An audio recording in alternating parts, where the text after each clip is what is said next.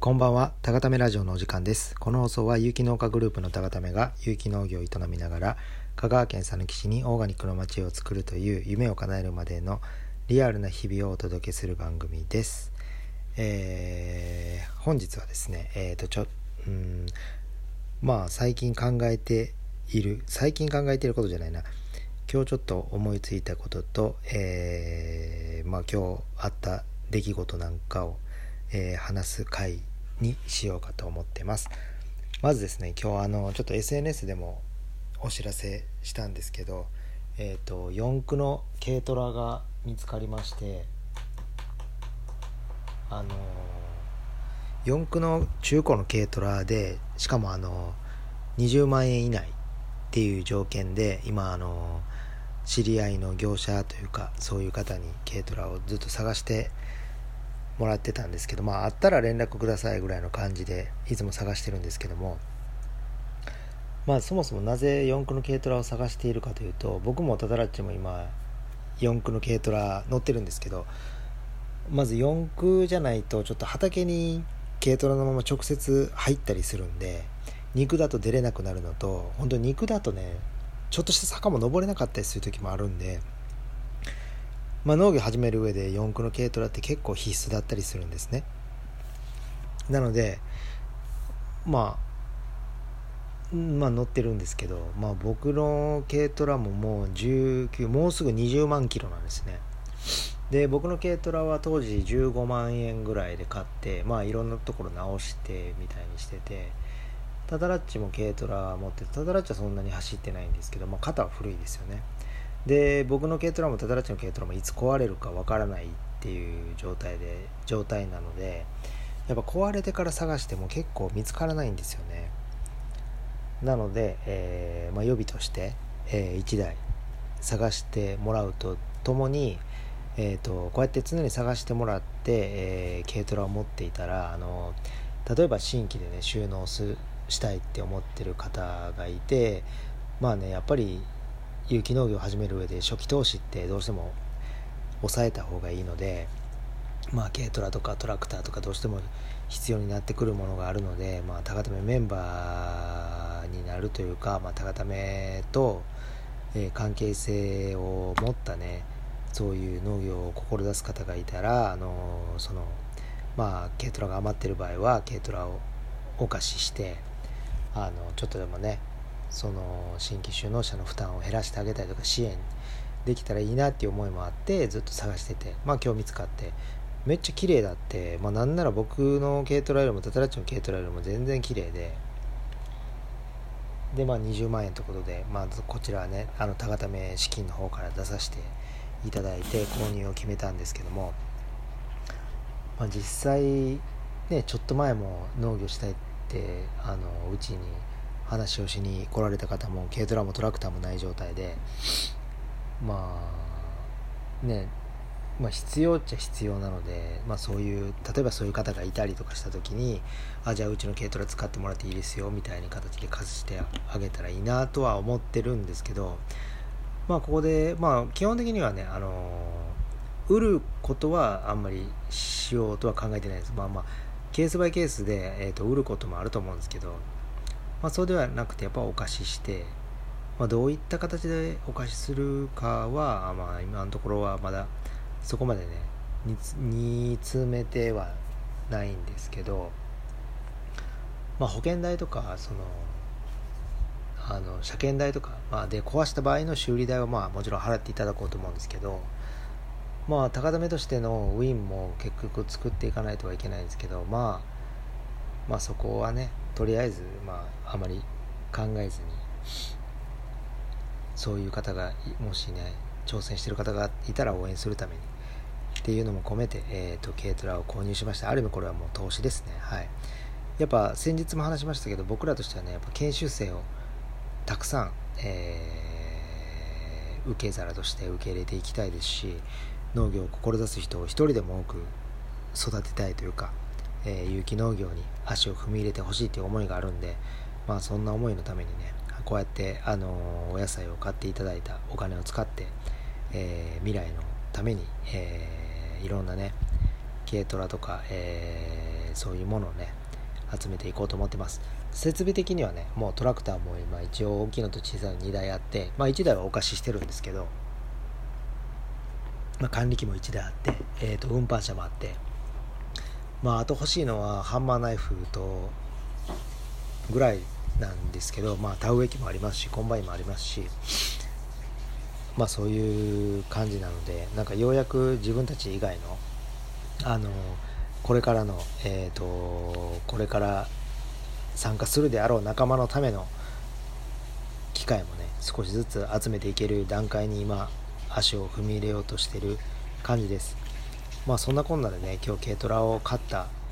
買ってまあしばらくしてというか、まあ、突然ね久しぶりに、えーと、昔、えー、それこそ昔飲食店時代のねあの後輩の方から、えーと連絡いただいて、まあ、農業を実家がしてたんですけど農業実家の方がやる人がいなくなったらしくて農機具余ってるんでどうですかっていう話を、えーと、久しぶりにメールいただきまして。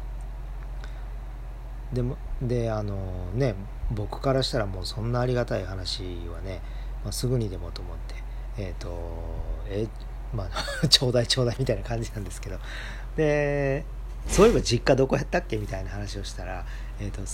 岡山の、えーと、どこだったっけ？奈義町だったかな、まあ、結構北の方ですごいど田舎なんですけどまあせっかくねそういうお話いただけたので今月末ねあちょっと行って、まあ、どういう農機具が残ってて、えーと、もしね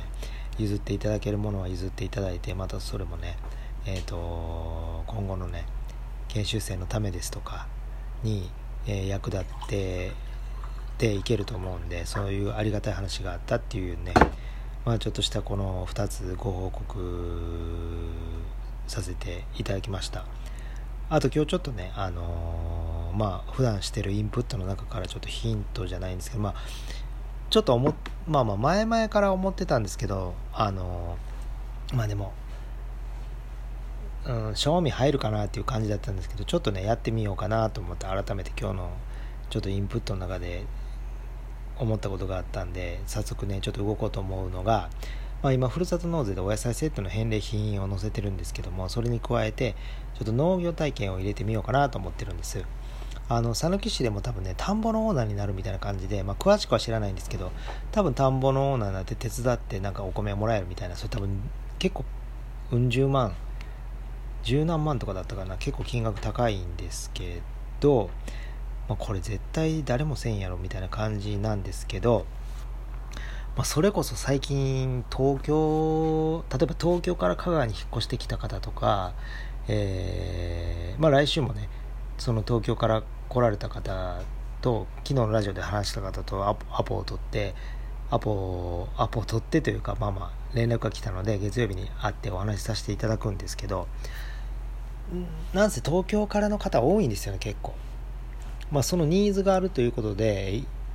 一回あの農業体験をふるさと納税にちょっと載せてみようと思います。はい。えー、返礼金として、まあ、1万円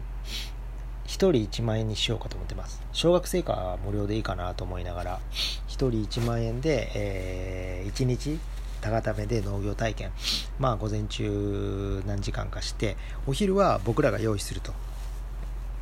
で午後も何時間やってっていうのを、えー、返礼品を1万円で今のところ考えてます。まあ1万円っていうことは、まあ、僕らには3000円入るっていうことですね。お一人。まあそれでねさらに有機農業を広めようとしてるっていうまあ思いを、えー、伝えるとともに、まあ、もしね興味がある方いたら香川県って今結構ね多分旅行とかも来られる方もいらっしゃると思うんで都会から。まあ、例えば2泊3日のうち1日を農業体験してみようっていう方ももしかしたらいるのかなと思って肌感覚なんですけどね。まあそんな思いもありまして一旦ねふるさと農業で。まあこの、うん、基本的にあの僕農業体験とか収穫収穫体験であのお金をいただくつもりはあんまりなくてですね。ライちょっと静かして。今までも結構農業体験とかあったんですけど、まあ、お金はいただかない方向で行っててどうしてもっていう時はまあいただいてたんですけどだし、えーと、農業手伝いに来てくれる方にも時給はお支払いしないというかやっぱそこでなんかお金を発生させることによってなんかちょっとね嫌な感じになるんですよねなんか。まあ、言ってしまったらこちらもお金を取るってなってちゃんとしたカリキュラム組んでちゃんと教えないと向こうからしたらお金払ってるのにとかって言ってお金が発生することによって不満足な不満足が増えるんですよね、まあ、だからお互いねお金はなしでそのお金を払うことももらうこともない状態でやってきたんですけど、まあ、でもふるさと納税に関してはあのやっぱりもともと関係性がない方とのスタートなんで、まあ、そこはねえっ、ー、とふるさと納税なんで税金をまあ支払うという形で、えー、讃岐市にね農業体験しに来ていただいて、まあ、僕らには1人3000入るんでそこからねお昼代を、えー、差し引いて、まあ、あとは教える一緒に作業するっていう、まあ、人件を差し引いてもまあ3000円ぐらいだったらいいかなと思いながらもやっぱね、えーと、僕らもね農家としてその野菜を売る以外の、えー、キャッシュポイントっていうのはやっぱ考えていかないといけないですね。それがまあふるさと納税の農業体験はありなんじゃないんかなってちょっと今回思ったんでまたあのふるさと納税の業者の方と打ち合わせして、まあ、まあ他のね全国的にどういう形でされてる方がいるのかとかもあまあお話聞きながらちょっと煮詰めていこうとは思ってるんですけどもまあそのまあ今後もねその農業体験とかまあまあもう一個あるのがその農業体験とか収穫体験というイベントをやるじゃないですか。それで多分ね 4, 4組5組の方とか来られるとするじゃないですか。でもその場合、えーとあのやっぱその4、5組も知り合い同士じゃないし僕らも初めてだしっていうんでで4、5組だったらやっぱ高ためメンバーも分散してめんあの作業を教えないといけないっていうんで結局ねなんか内容が薄くなるんですよね。でもふるさと納税で、えー、1人とかってやったら例えば1人で来る方もいらっしゃいますし家族で来る方もいらっしゃって結局1組対高ためっていう風になるんですごい多分深い話もできますしもしかしたらファンになってもらえることもできますしいろんな話をじっくり時間かけて農作業しながらお昼ご飯食べながらできるっていうのは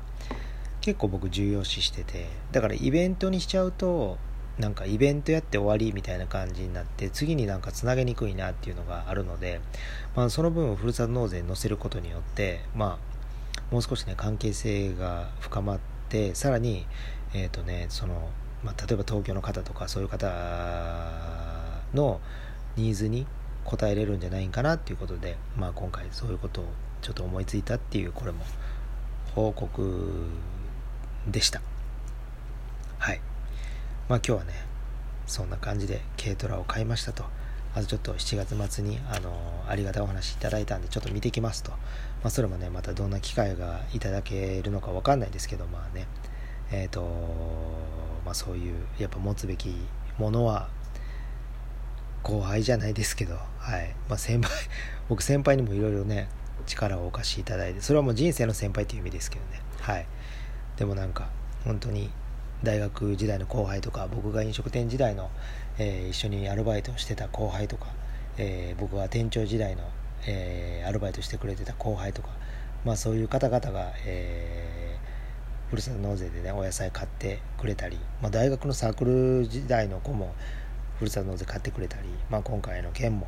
機会もどうですかって言ってくれたりやっぱななんて言うんでしょう。もう決してね昔の僕ってそんなにまあ今もそうですけどできた人間ではないですしまあ結構怒り怒り散らしてた時代もありましたしまあまあその全然もうしょうもない人間だったんですけど今今になってねまあそのまあつながりとしてはもうだって僕がもう10年も15年も前ぐらいに出会った子たちでまあね基本的にはこうまめに連絡取ってるわけじゃない方々と方々とね、まあ、ふとしたきっかけにこうやって応援をしてもらえるような形になっているっていうのもあのやっぱり